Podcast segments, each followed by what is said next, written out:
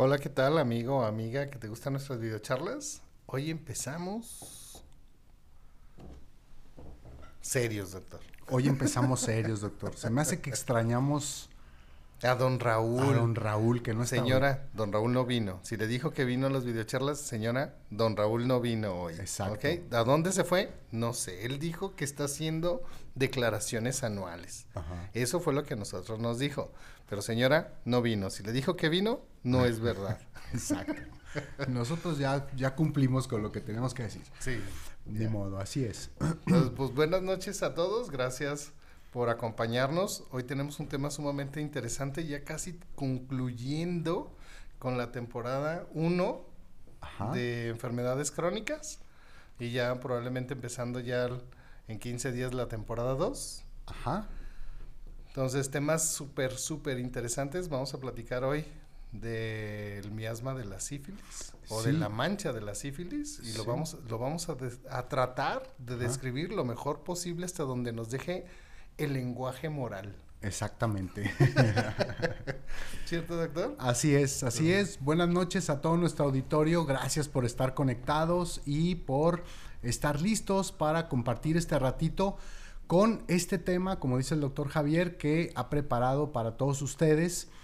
De hecho, doctor, este, hoy iniciamos con las enfermedades crónicas 2 Ah. con las enfermedades crónicas 2. Hace 15 días estábamos hablando de las conclusiones que Hahnemann da de la SORA en el libro de enfermedades crónicas y iniciamos la nueva temporada de enfermedades crónicas 2, donde vamos a tratar de, como tú dices, de describir lo más que podamos, haciendo a la SORA un ladito a los otros dos, a la psicosis y a la sífilis.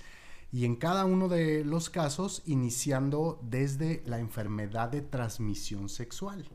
¿De acuerdo? Desde la enfermedad de transmisión sexual, hablando un poquito acerca de todo esto y cómo fue que Hahnemann eh, revisa, ¿no? Eh, iba a decir recauda, pero no eso es de dinero, reúne, ¿no? no voy a decir nada, no voy a decir nada. Sí, todo lo que... Si no le diría, el que en pan piensa, Ajá. es que hambre Exacto, exacto. Es que me hablaste de la recaudación de hace rato, uh, que, te tocó y me quedé, exacto, que me, tocó, me, quedé, me quedé con eso.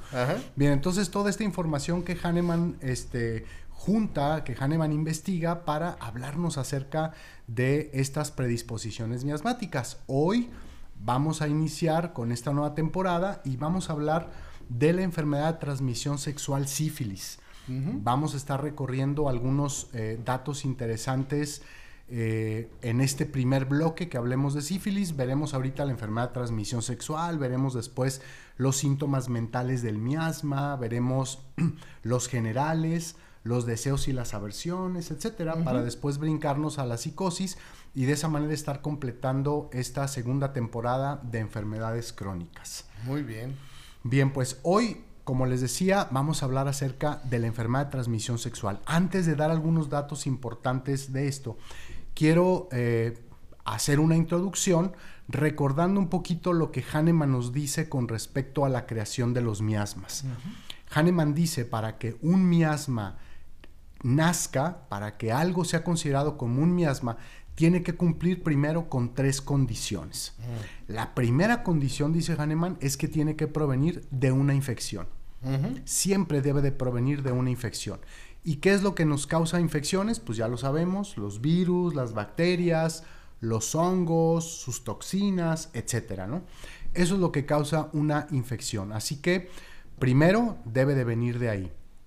Segundo, para que una de estas infecciones se empiece a transformar en un miasma, dice Hahnemann, a un curado, la persona que fue curada de esa infección sigue teniendo problemas de salud a raíz de, esa infección. De esa infección. O de esa contaminación, vamos Así es. De esa contaminación, de ese problema. Seguramente, Javier, muchas veces te ha tocado en consulta. Espero que no. No, no, no, te ha tocado en consulta. Ah, ah, ah, eh, esta típica frase que de repente los pacientes nos expresan cuando dicen, es que doctor, desde aquella enfermedad que tuve, yo siento que no he quedado bien. Ni no, no soy yo. algo cambió, algo se modificó. Exacto. Sí, exactamente. Yo dije, doctor, me está albureando. no, no, nada de eso, nada de eso. Hay que tocar madera, que nos toque una de estas cosas. ¿De acuerdo? Bien, entonces, eh, esta segunda condición es precisamente esa, cuando el paciente, después de haber sido curado, a través de alguna terapéutica no homeopática, no por un homeópata probablemente calificado. Mm, pues, pues, aquí más bien sería como quitar algunos malestares o algunos síntomas, porque en sí no es, no es como curado en sí, sino suprimido su enfermedad. Así es. ¿No? Por, por algún entorno medio o medicina paralela o lo que sea porque al final la enfermedad sigue ahí. Así es, el tratamiento, hacen el tratamiento de los síntomas, como lo sabemos, y en muchas de las ocasiones no se llega hasta la raíz del problema, ¿no? Exacto. Entonces no queda realmente curado.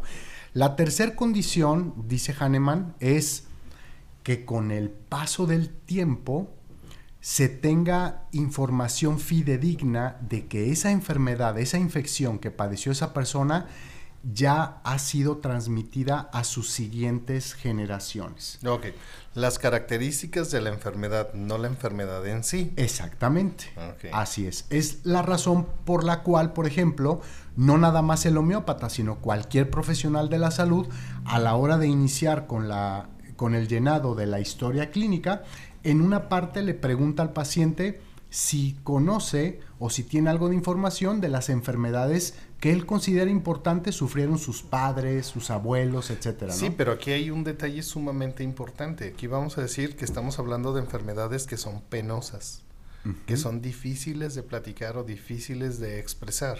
Entonces, yo no creo, o bueno, no sé si alguien sepa si a su abuelo le dio gonorrea o si le dio sífilis, ¿no? O sea, porque era, son enfermedades... Eh, vergonzosas o vergonzantes, como diría uno de mis pacientes, ¿no? Que son difíciles de expresar. Claro, claro. Pero sí sabemos de, de, otras personas, ¿no? A lo mejor más cercanas de que sí se enfermó, ¿no? Entonces, pero pues bueno, ahorita vamos a, vamos a platicar de algunas características, por lo menos para que sepas que alguno de tus abuelos te heredó algo que tú no quieres. Exactamente, ¿no? Y, haciendo a un lado estas, estas eh, enfermedades de transmisión sexual y hablando precisamente de la creación de los miasmas, podemos hablar, por ejemplo, del miasma de la tuberculosis podríamos hablar de él, ¿de acuerdo? Hahnemann... Que no es tan vergonzoso. Sí, Hahnemann lo comenta eh, al final del libro precisamente de enfermedades crónicas, porque Hahnemann ya estaba en el proceso de la recabación, es la palabra, no recaudación, la recabación de la información para empezarnos a hablar de este cuarto miasma que es la tuberculosis. Entonces, ¿qué pasa?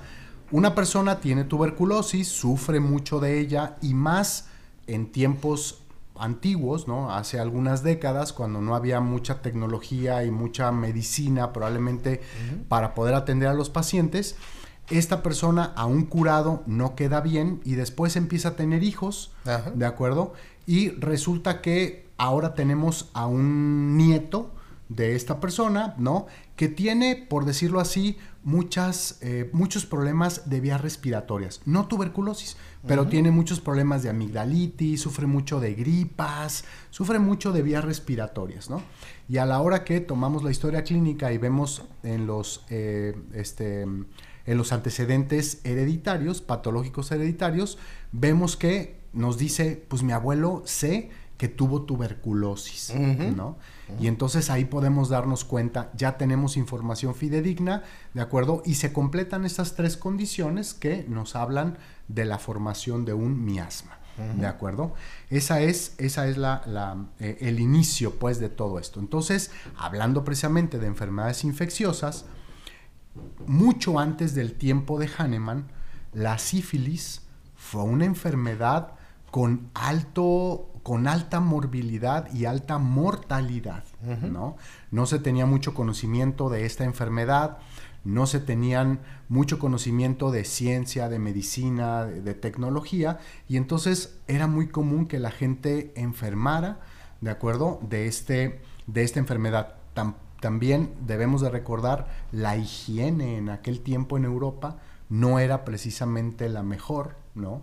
Vemos por ahí en las películas antiguas cómo pues, las calles eran de tierra y, y, cuando se hacía lodito, las mujeres caminaban con sus vestidotes y se llenaban todos de lodo en la parte de abajo.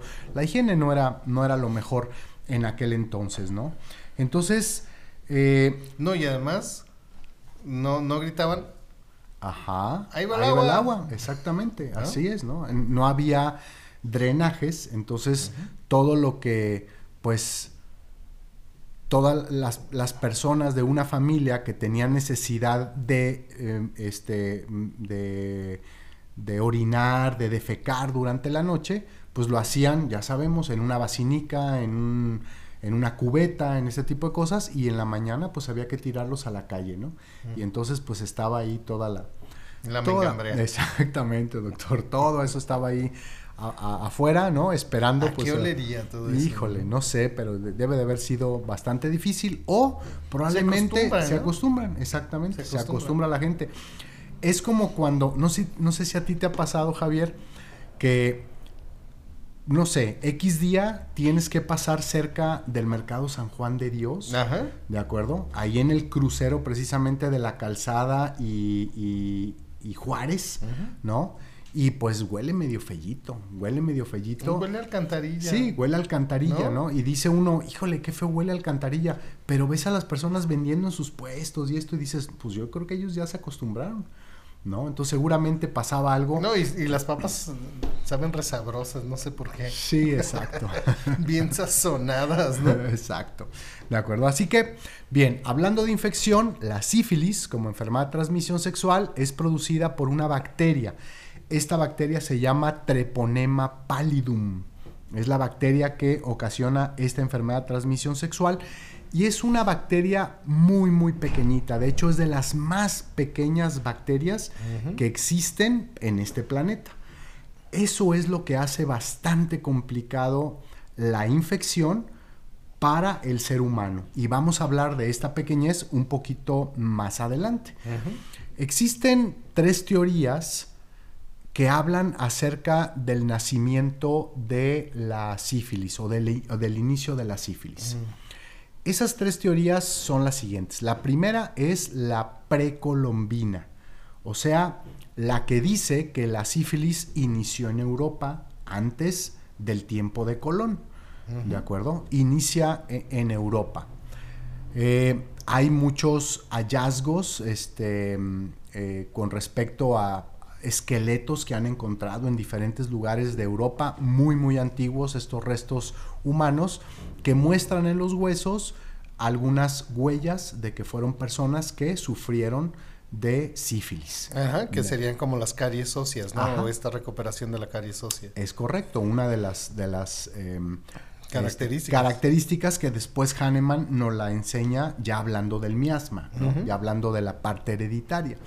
Este, la segunda, la segunda teoría del inicio de la sífilis habla del intercambio colombino, se llama intercambio colombino, y entonces esta teoría dice que la sífilis es americana. O sea, inició en el continente americano. ¿sí?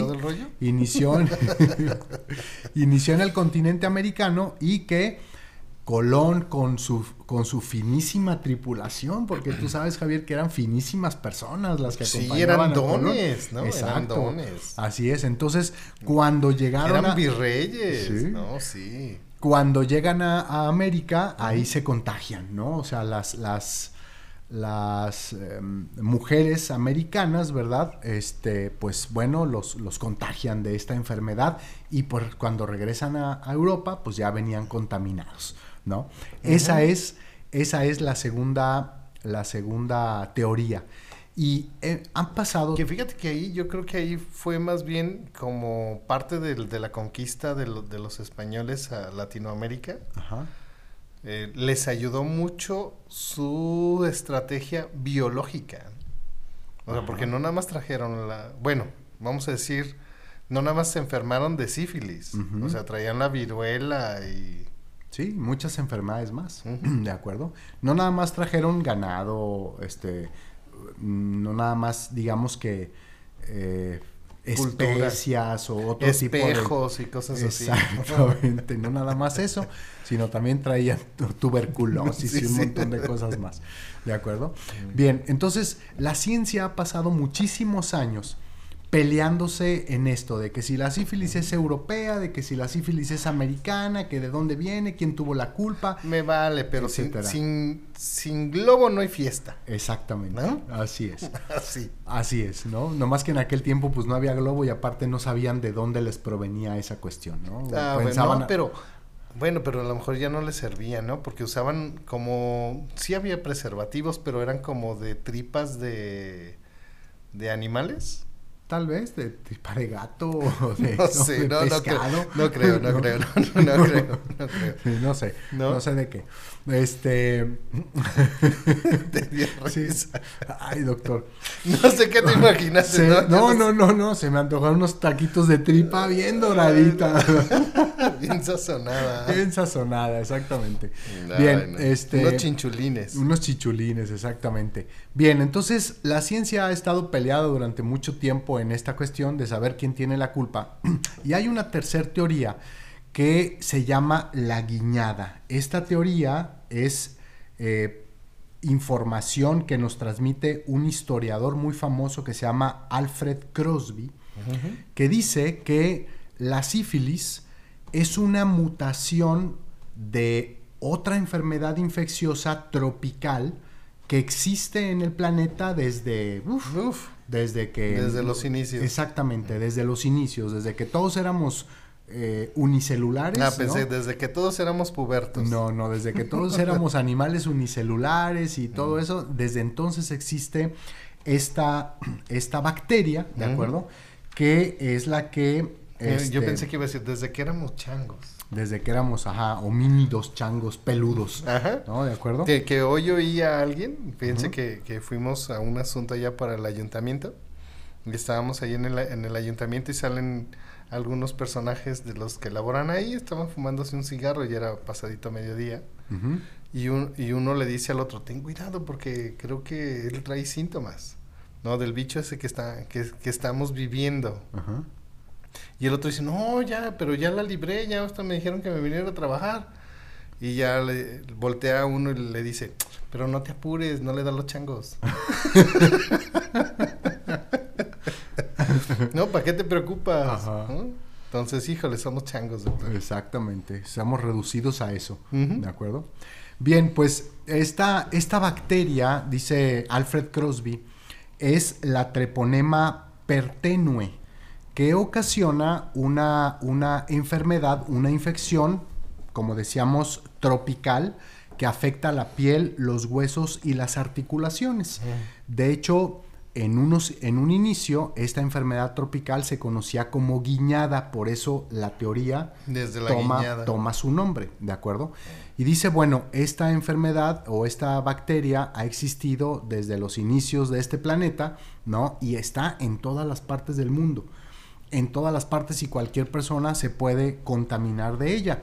Obviamente, con el paso del tiempo, las mutaciones, que yo creo que en los estos últimos dos años hemos aprendido algo acerca Sobre mutaciones. de mutaciones de virus y de bacterias y todo eso, ¿no? Las mutaciones dieron como resultado la creación de la treponema pallidum, que es la que ocasiona la sífilis, ¿de acuerdo? Y este y pues bueno, e- es el momento en el que nace en diferentes partes de este planeta esta, este asunto de esta enfermedad de transmisión sexual, ¿no? Amén. Bien, exactamente, amén. No, de Dios, hecho, Dios nos cuide. ¿no? Dios nos cuide, exactamente. Ya eh, esta enfermedad de transmisión sexual ha sido muy controlada, controlada, no erradicada, controlada, pero de todas maneras anda por ahí, anda por ahí siempre, este, ¿cómo se llama? Pues En- como la gonorrea. Exacto, igual que la gonorrea, ¿de acuerdo? A la orden del día, ¿no? No Muy- como el SIDA que está Sí, peor. exactamente, así es. Este, decíamos pues que eh, hace mucho tiempo, ¿no? Hace muchísimos, muchísimos años, esta enfermedad de transmisión sexual fue una cuestión de mucha mortalidad, de mucha morbilidad. Y aunque se conocía como guiñada en un principio y después fue mutando esta bacteria, llegó un momento en que nació la sífilis. De hecho, el nombre de sífilis se le debe eh, o la primera vez más bien que se habló de esta enfermedad, ya con ese nombre de sífilis, fue eh, por un documento que un prestigiado poeta y cirujano veronés, el doctor Girolamo Fracastoro, así se llamaba, eh, Verón- Girolamo Fracastoro. Me está. No, no, no es albur, doctor. De hecho, cuando yo oí Girolamo dije, mira, pensé que Belisario era el más feo, pero no, Girolamo que me ganó. Girolamo me ganó, ¿de acuerdo? Ajá. No, no, no, te- no. Yo creo que sigue ganando este semen. Ah, sí, sí, sí, exactamente. ¿No? Así se llamaba Korsakov. Como- Exactamente, ¿no? Híjole, en la torre de la que me salvé. Pero bueno, este, este eh, cirujano veronés es el que escribe el primer documento de esta, de esta enfermedad, ¿no? Donde da signos y síntomas de esta enfermedad de transmisión sexual. Y eh, él habla de eh, un personaje en un cuento, en este documento, que se llamaba Sífilo. Él le puso Sífilo a esa persona, ¿no? Me imagino que es un nombre, pues también italiano o tal vez este latín, ¿no? De, de aquel entonces, le pone sífilo a esta persona y entonces con el paso del tiempo se reconoce esta enfermedad con el nombre de sífilo, pero después pues llega el momento de la castellanización, de los, todas estas raíces latinas, griegas y demás, y entonces se transforma de sífilo a sífilis Ok. que es como lo conocemos en la actualidad. Fíjense, este documento donde Girolamo habla de esta enfermedad fue escrito en 1530. Uy. En 1530, hace ya algún tiempo, ¿de acuerdo? Hahnemann nació en 1755. O sea, estamos hablando de 225 años después de que se escribió este documento.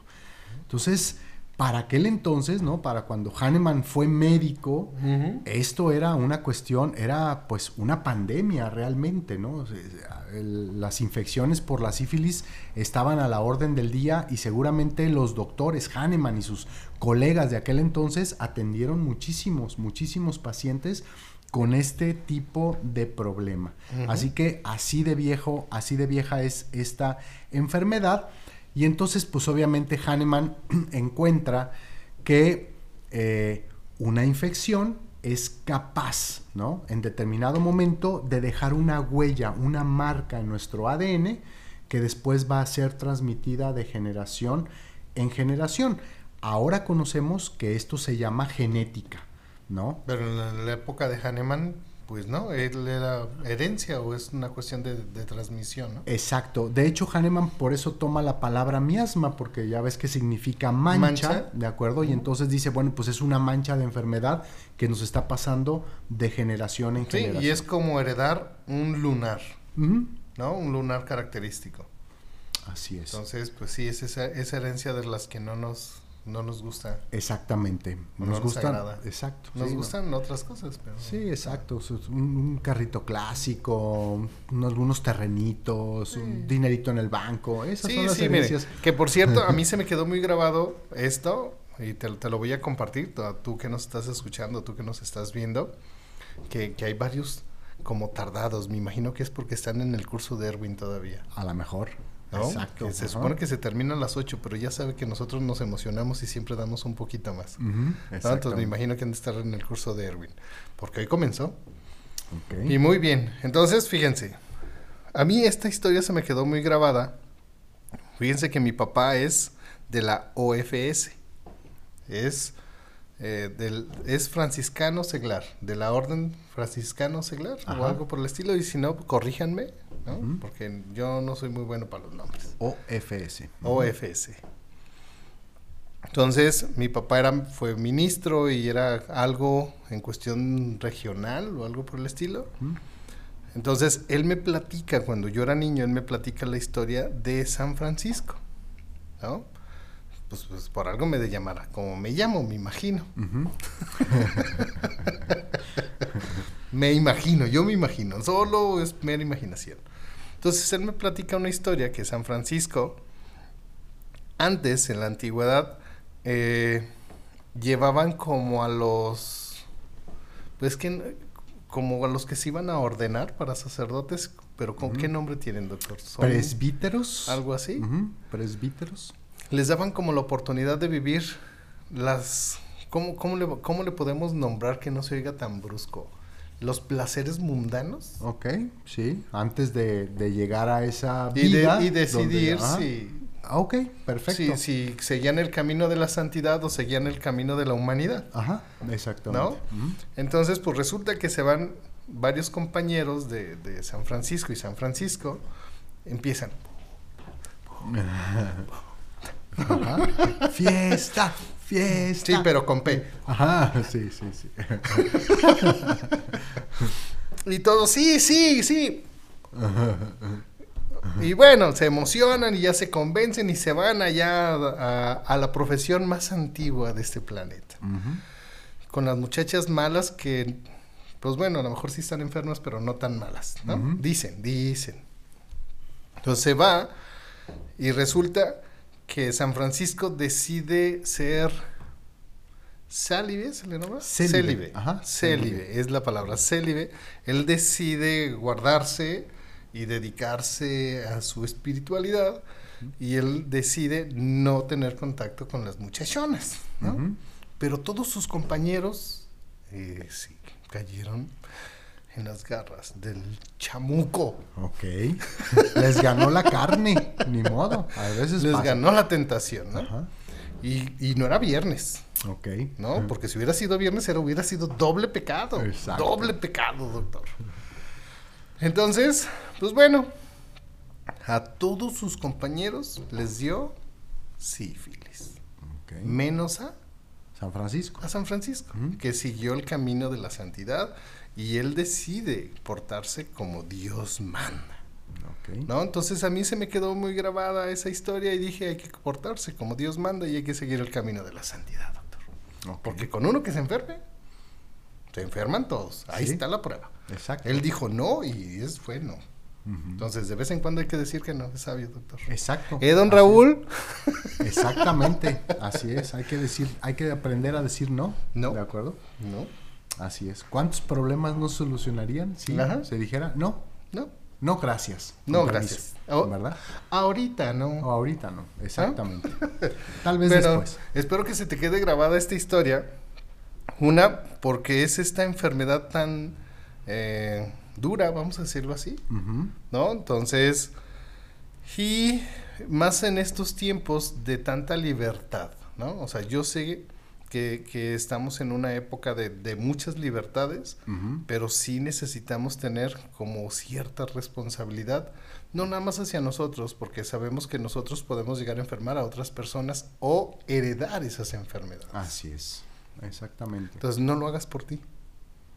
Hazlo por aquellos que puedas llegar a enfermar o aquellos que les puedas heredar tu enfermedad. Así Tú acuérdate que los abuelos se comen las uvas y los nietos rechinan los dientes. Entonces cuídate, por favor. Exactamente. O si vas a andar, o decidiste, ya te tocó el chamuco. Ajá. No, porque también hay un dicho que dice, bueno, yo prefiero besarle las manos al diablo si me ha de juzgar por ese amor que yo tengo o deseo. Si me has de castigar por haber amado, no importa. Soy, estoy dispuesto de besarle las manos, al chamuco. Ok. Ay Dios, pero cuídense, Exacto. Mejor No. cuídense. cuídense, ¿no? Exactamente. Cuídense. Bien, y hablando de cuidar, pues bueno, acuérdense que todas las enfermedades de transmisión sexual tienen eh, varios tipos de contagio. Hablando de la sífilis, obviamente el principal es el sexual, por eso es una enfermedad de transmisión de este tipo. ¿de acuerdo? Así que eh, muy importante eh, considerar, ¿verdad? Este, este, este cuidado que se debe de tener, este, eh, con, con con respecto a los acercamientos sexuales. Así que primer tipo de contagio. El segundo tipo de contagio de la sífilis es a través de los clavos sifilíticos. ¿Cuáles son, achis, achis. ¿Cuáles son los clavos sifilíticos? Los sesos, ¿no? Un buen clavo, ¿no? Este, no, un clavo saca otro clavo y eso, no. no, los clavos sifilíticos son un signo de la segunda etapa de esta enfermedad. Mm. Este, estos clavos suelen aparecer en la mayoría de las personas en las palmas, de las manos y en las plantas de los pies. Ajá, o en la espalda, son unas manchas. Así es, correcto. Entonces, ellos también tienen eh, depósitos de esta treponema pallidum, así que ese es otro tipo de contagio, ¿no? Cuando tenemos contacto con uno de estos clavos sifilíticos. O sea, hace que si alguien te saluda, pudiera ser, pudiera ser, si a lo mejor y como pasa con cualquier tipo de virus y bacterias. Si a lo mejor tú traías una herida en, tu mano, a lo mejor un, te jalaste un padrastro. Como ahorita que nos estaba comiendo, yo estoy... y después saludaste a una persona que traía a lo mejor un clavo ¿no? en, su palma de la mano, o igual, a lo mejor no tienes nada en tu mano, no, hay, no hay ningún tipo de herida en tu mano, pero igual a lo mejor después te llevaste los dedos a los ojos para tallártelo, o lo metiste en la nariz o la boca. O Dios sabe en dónde, ¿no? Así es, exactamente, ¿no? Entonces, este, Se, contagia de esa manera. El tercer tipo de contagio es la inoculación, cuando la enfermedad es transmitida a través de una jeringa, ¿de acuerdo? Una jeringa contaminada. Como el SIDA. Como el SIDA, exactamente. Suele... Eh, en la actualidad este tipo de contagio por inoculación ser el menos, ah. eh, el, que menos... O sea, que te inyecten la bacteria. No, no, no. Que utilizas una jeringa que fue utilizada por una persona contaminada. Ah, ya. En la actualidad casi no se da este tipo de contagio porque, pues bueno, ya ahora las jeringas son desechables, vienen cerradas y selladas y cuando vamos a utilizar... Mm, no, aquí más bien a mí se me ocurre, podría llegar a pasar, perdón, podría llegar a pasar con los adictos, ¿no? con los que se están inyectando y a lo mejor se están pasando y sí utilizan la misma jeringa. Así es, es correcto. Los, en la comunidad que utiliza drogas, sobre todo estas drogas muy duras que se, se inyectan, ¿de acuerdo? Eh, ahí sí se da mucho eh, el contagio de la sífilis por la inoculación, porque estas personas se inyectan su dosis, caen en este estado psicoactivo ¿no? este, de la droga, y cuando están regresando de ese estado, lo que quieren es la siguiente dosis para volver a, caer en, el estado psicoactivo. A veces todavía no están totalmente conscientes ¿no? Y para la siguiente dosis agarran del piso de donde están la jeringa que sea, ¿no? Y pudo, pudo haber y puede ser que sea jeringue porque no. Exactamente. Entonces pudo haber sido utilizado por alguna una persona que tiene sífilis, ¿de acuerdo? Y entonces junto con este, esta adicción ¿no? a las drogas, también está el riesgo de, la de contraer estas enfermedades de transmisión sexual. Que bueno, en último los casos, los que se contagian de sífilis, pues hasta cierto punto tuvieron suerte y no fue de SIDA, porque también el SIDA se contagia muy, muy constantemente en estas comunidades de esa manera. O hepatitis C, ¿de acuerdo? Entonces, ese es el tercer, eh, el tercer contagio.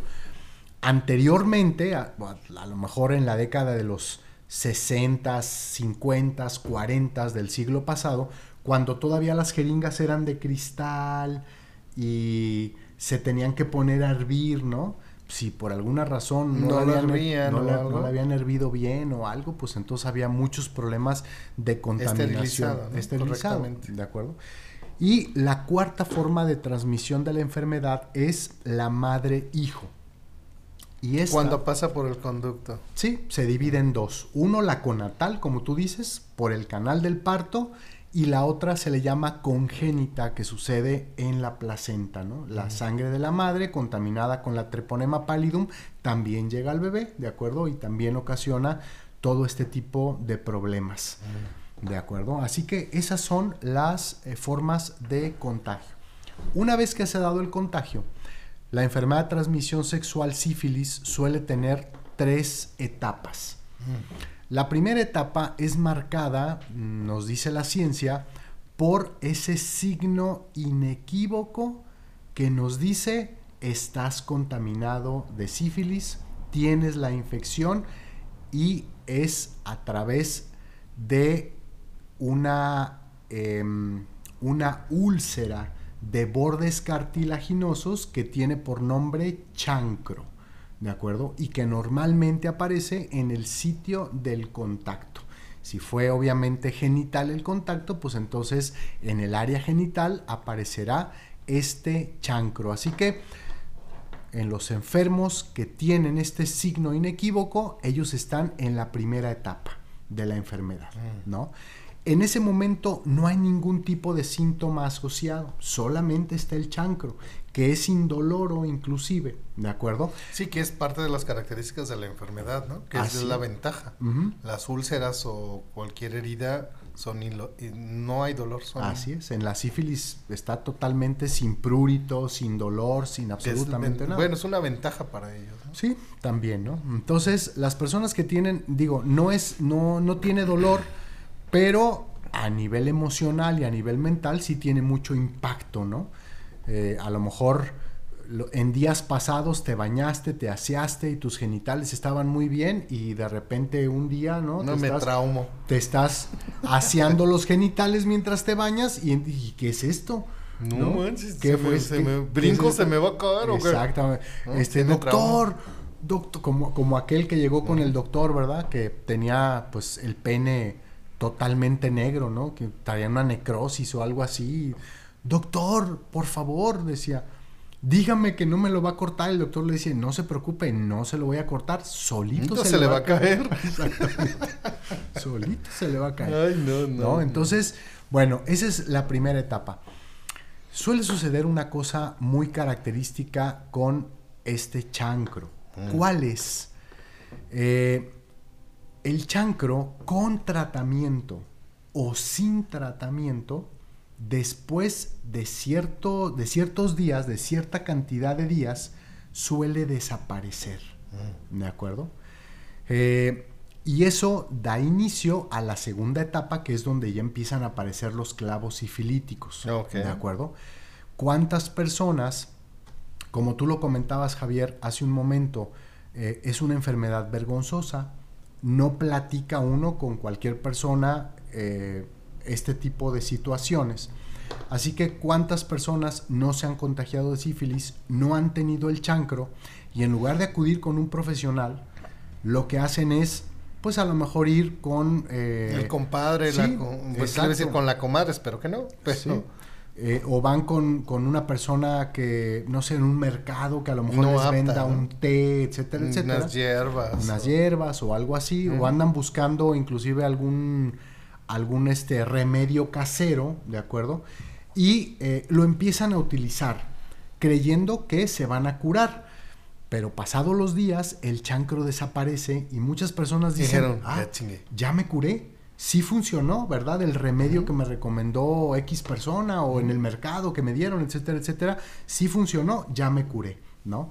Así que muchos de ellos en realidad no fueron curados, sino que el chancro desaparece para dar inicio a la segunda, a la segunda etapa. Y bien, eh, Decimos pues que la enfermedad de transmisión sexual, la sífilis, tiene etapas. Hablábamos de la primera etapa, el chancro, y posteriormente, una vez que desaparece, inicia la segunda etapa. Dice la ciencia médica, el principal signo en este caso son los clavos sifilíticos. Decíamos ya hace un momento, palmas, plantas de los pies, muchas personas en la espalda, ¿de acuerdo? Algunos probablemente también alcancen los hombros y alguna parte del pecho con estos clavos, ¿de acuerdo? Eh, esos clavos, sí, igual, que el, igual que el chancro, siguen siendo indoloros, siguen no presentando eh, problemas adicionales a las personas que están en esta segunda etapa de la enfermedad, pero lo que sí aparece junto con junto con pegado, iba a decir, en esta segunda etapa, es que los pacientes empiezan a sufrir de fiebres, de dolores de garganta y de articulaciones. También empieza a haber pérdida de peso, caída de cabello, empiezan a aparecer cefaleas muy fuertes que no tienen una etiología, ¿de acuerdo? y empieza a haber falta de apetito entre los síntomas más característicos que acompañan a estos clavos sifilíticos. Así que si una persona que está padeciendo la enfermedad en esta segunda etapa se acercara a un profesional, se daría cuenta de que lo que tiene es sífilis en su segunda etapa, ¿no? Y este y que todos estos síntomas que a lo mejor están siendo tratados de manera aislada, ¿no? Ah, es que tengo muchos dolores de cabeza, mucha jaqueca o mucha migraña y le están dando a lo mejor tratamiento para una migraña, pudieran desaparecer si estuvieran en manos de un profesional. Así que eh, recuerden, siempre debemos de acercarnos a un profesional, no autorrecetarnos cuando no son analgésicos y cosas así, ¿no? Este, a lo mejor un antiácido y cosas de estas, que bueno, se vale de repente utilizar para, para calmar un síntoma, pero en la mayoría de las veces siempre acercarnos a un profesional para que nos ayude, nos prescriba medicamento y sobre todo nos dé seguimiento, esté, esté con nosotros, ¿no? Este, y nos dé de alta sobre todo, ¿verdad? Porque a veces nos sentimos bien. Nos y abandonamos el tratamiento. Exacto, abandonamos el tratamiento, ya no rezamos con el médico, nunca nos dio de alta y al tiempo vienen los problemas. Vienen las secuelas. Así es. Bien, una vez que em, este, esta etapa, mm, la segunda etapa de la sífilis, suele tener una subetapa que es la etapa de latencia, donde estos síntomas se van, incluyendo los clavos, desaparecen, pero al tiempo vuelven a regresar y se van y vuelven a regresar. Hay muchas personas que viven inclusive el resto de sus, el resto de sus días, de su vida, en esta segunda etapa y al final a lo mejor mueren de alguna otra cosa, no de sífilis. Solo una, un pequeño porcentaje, estamos hablando de alrededor de un 25 a un 30%, brinca a la segunda etapa y llega a la tercera etapa, que es la etapa de la destrucción. Mm. ¿De acuerdo? ¿Por qué? Bien, porque decíamos al principio de esta videocharla que la Treponema pallidum es una bacteria muy, muy, muy pequeñita, de hecho de las más pequeñas que existen sobre este planeta. Así que cuando está dentro del cuerpo humano, tiene la habilidad, después de estar mucho tiempo y de reproducirse mucho tiempo dentro del organismo, de atravesar las barreras meningias. Atravesar las meninges, que como ustedes saben, tenemos tres, la dura madre, la pía madre, la aracnoides, que recubren al cerebro y a la médula espinal. Mm. Así que cuando esta bacteria logra atravesar esas tres barreras, llega a nuestro sistema nervioso central y prácticamente se lo empieza a comer. Prácticamente se lo empieza a comer. De ahí, ¿verdad? Que los síntomas que empiezan a tener las personas en esta tercera etapa tienen que ver con trastornos oculares, con cardiopatías, con lesiones cerebrales severas que empiezan a traer al paciente pérdida de movilidad, pérdida de conocimiento, inclusive en la antigüedad una de las locuras más típicas que sufrían las personas era la locura ocasionada por la sífilis. Cuando le hablaban al médico y le decían, es que esta persona está desequilibrada de la mente, está loco básicamente, ¿de acuerdo? El médico investigaba y se daba cuenta de que eh, había padecido sífilis, a lo mejor en los 4, 5, 10 años anteriores y entonces la sífilis ya había llegado al, sistema nervioso central y estaba ocasionando estas lesiones que lo estaban llevando a la locura. También ocasiona lesiones en la médula espinal, pérdida de coordinación de extremidades, como les estoy comentando, y empieza a provocar muchos aneurismas. Y como ustedes lo saben, mientras más aneurismas, más riesgo de que se, alguno de ellos se vaya a romper, vayamos a tener una hemorragia y entonces pues la vida se termina a veces en unos minutos, ¿de acuerdo? Sobre en todo un instante. en un instante, exactamente. Así entonces, disfruten la vida, pero no se enfermen, cuídense. Exactamente. Esta tercera etapa, de acuerdo, no todos los enfermos de sífilis llegan a ella, pero los que llegan pues obviamente es muy penoso, ¿no? Estar padeciendo, por un lado, estos síntomas y aparte la gente alrededor de un enfermo de sífilis en la tercera etapa, pues es penoso estar viendo todo lo que les está sucediendo. Eh, en la antigüedad, eh, el tratamiento de esta enfermedad de transmisión sexual era utilizando el mercurio, ¿de acuerdo?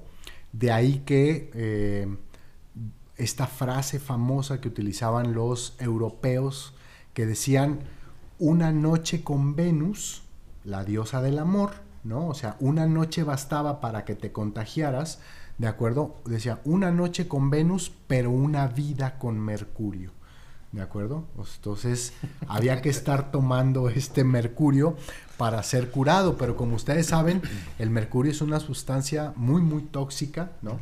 Yo me imagino que las personas que tomaban cucharadas de mercurio en la actividad, en la antigüedad, perdón, decían las, los familiares de la persona, doctor, se va a curar, y a lo mejor el doctor les decía, pues si amanece vivo después de la cucharada que le di, sí hay mucha probabilidad de que se cure. Quiere decir que está corrioso, ¿de acuerdo? Quiere decir que está corrioso. Así que se trató durante mucho tiempo con mercurio. Después llega la aparición de la famosa penicilina. Mm. Es tratada con penicilina la sífilis, ¿de acuerdo? Y en la actualidad se trata como ustedes saben, con estos antibióticos de última generación, de generaciones nuevas, ¿no? Entre los que están las cefalosporinas, como los más famosos o los más conocidos, ¿de acuerdo? Y es la forma de tratamiento, por lo menos alopático, que se tiene de esta enfermedad. ¿Qué pasa con la curación homeopática? Bueno, pues como cualquier tipo de padecimiento, como cualquier tipo de enfermedad, un homeópata se guiará por los síntomas característicos de la totalidad sintomática para prescribir medicamento de inicio de tratamiento. Exactamente, pues de cualquier forma, si, si tienes o has padecido alguno de los síntomas que el doctor nos ha descrito, te recomendamos que visites a tu médico tratante o vayas con tu homeópata de confianza. Así es, exactamente. Y pues bien, esta es la información de esta enfermedad de transmisión sexual, una enfermedad infecciosa con la que hace muchísimo tiempo inicia esta predisposición, esta mancha, este miasma del que Hahnemann nos platica en las enfermedades crónicas, en su famoso documento Enfermedades Crónicas, y da inicio, decíamos, a este miasma que tendremos oportunidad de platicarlo mucho más a profundidad en las próximas videocharlas aquí por YouTube, donde hablaremos de sus características mentales, de sus deseos y aversiones, de sus características generales, para que tengamos mucha más información, ya no de la enfermedad de transmisión sexual, sino ahora de esta predisposición que podemos encontrarla a través de de las expresiones sintomáticas de nuestros pacientes. Sí, vamos a platicar de esta psicología oscura del miasma de la sífilis. Exactamente, que tiene bastante de todo ello, ¿de acuerdo? Bien, pues hemos llegado al final de esta transmisión, estamos ya en la recta final. Así que yo quiero darle gracias en primer lugar a todo el auditorio que estuvo con nosotros acompañando durante esta transmisión. En verdad, gracias a todos por sus saludos, por sus likes, por sus buenas vibras, por, bendiciones, por compartirnos, exactamente. Muchas gracias a todos. También agradecer a nuestro señor productor, al señor Andrés Román, que hoy estuvo muy atinado en audio, en video y aparte en la grabación de, del curso del curso, exactamente. Entonces, gracias, señor productor, siempre por el apoyo hacia nosotros. Y gracias a ti, Javier, por la invitación que me haces todos los lunes, estar aquí contigo, a pasar un ratito, a echar una Platicadita. pero ¿cuál era la palabra? Un chismorreo. Un chismorreo. Un chismorreo. Vamos a hacer un chismorreo. Exactamente, antes de esta plática, pasarla bien. Así que te dejo con los micrófonos para que nos despidas. No, muchísimas gracias a usted, doctor, por su tiempo. Gracias a ti, que te gusta vernos y oírnos. Si realmente te gustó, si realmente te agradó, te recuerdo, dale me gusta, compártenos, recomiéndanos y aquí vamos a estar para ti. Te recuerdo, tengo un curso el 14, 15 y 16.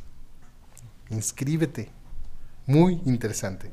Te recuerdo, mi nombre es Francisco Javier Vidales, soy director de la Escuela de Miópatas Puros. No te enfermes y nos vemos y nos escuchamos en nuestra próxima videocharla y en nuestro próximo podcast. Hasta la próxima.